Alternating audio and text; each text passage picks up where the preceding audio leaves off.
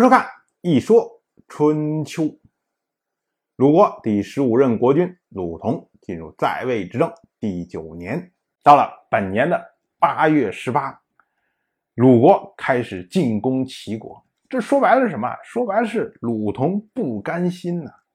鲁同之前被齐国的先君齐诸儿所压制，压制了这么多年，到了今年总算握有一手好牌。可是没想到，就因为差了六天，最后功亏一篑。所以鲁同就希望说啊，我趁着你齐小白刚刚成为齐国国君，地位不稳的时候，我就打你一下子。如果我能一举击溃齐国，那么我还能够有机会得偿所愿，重新扶立一个亲鲁的齐国国君，也就是齐咎。所以呢。鲁国主动向齐国发动了战争，结果齐鲁在前石这个地方交战。所谓前石啊，前者干也，石是一条河的名字，叫石水。现在呢，也称为乌河或者汝水，因为它水色泛黑，所以也称为黑水。这个石水有一条支流，比较小。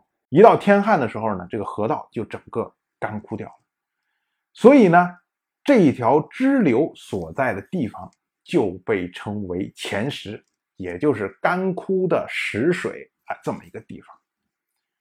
结果，鲁国和齐国两军在前石交战，鲁军大败，这败的真是叫个惨，惨到了连鲁同。因为觉得自己所驾的战车太大太慢，所以呢，战车丢掉了不要，换成了一般传令用的那种小车。这种车速度比较快，坐上这种车来逃命，就想想这败到什么程度。即使这样啊，后面齐军大队追杀呀，追杀的鲁同没有地方可跑。结果鲁国有两位大夫，一位叫秦子，一位叫梁子。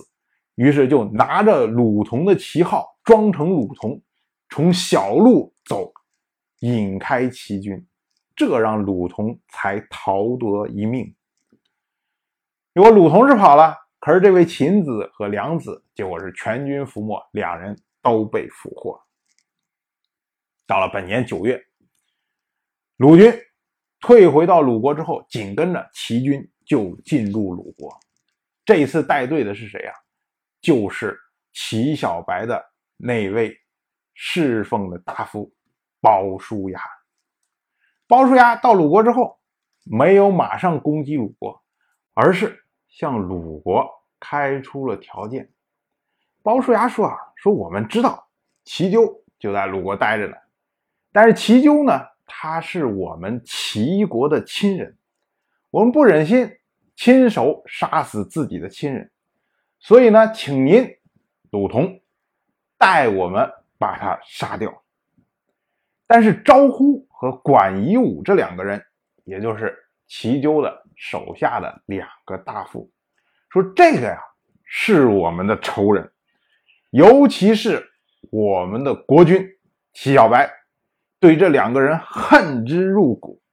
所以，请您鲁同把这两个人交给我，由我。带回去给我们的国君出气，结果鲁同就同意了这些条件。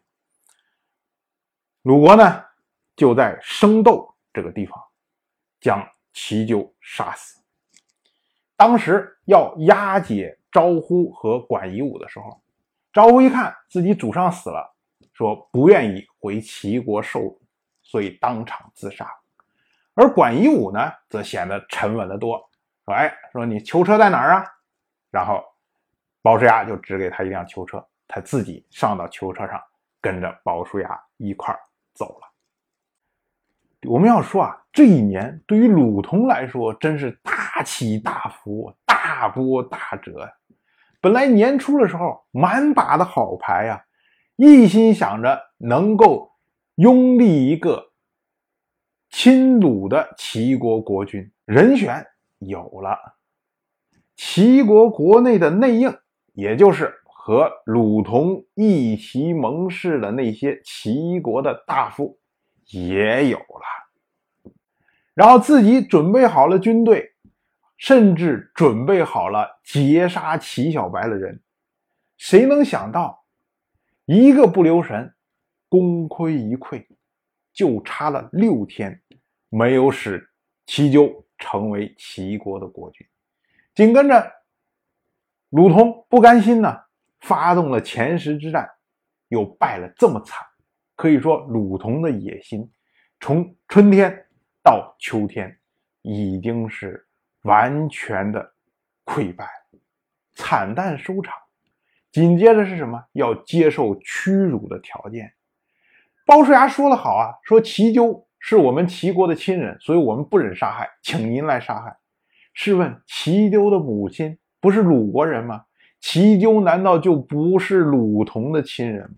齐国不忍心杀害鲁同，就忍心杀害自己的亲人吗？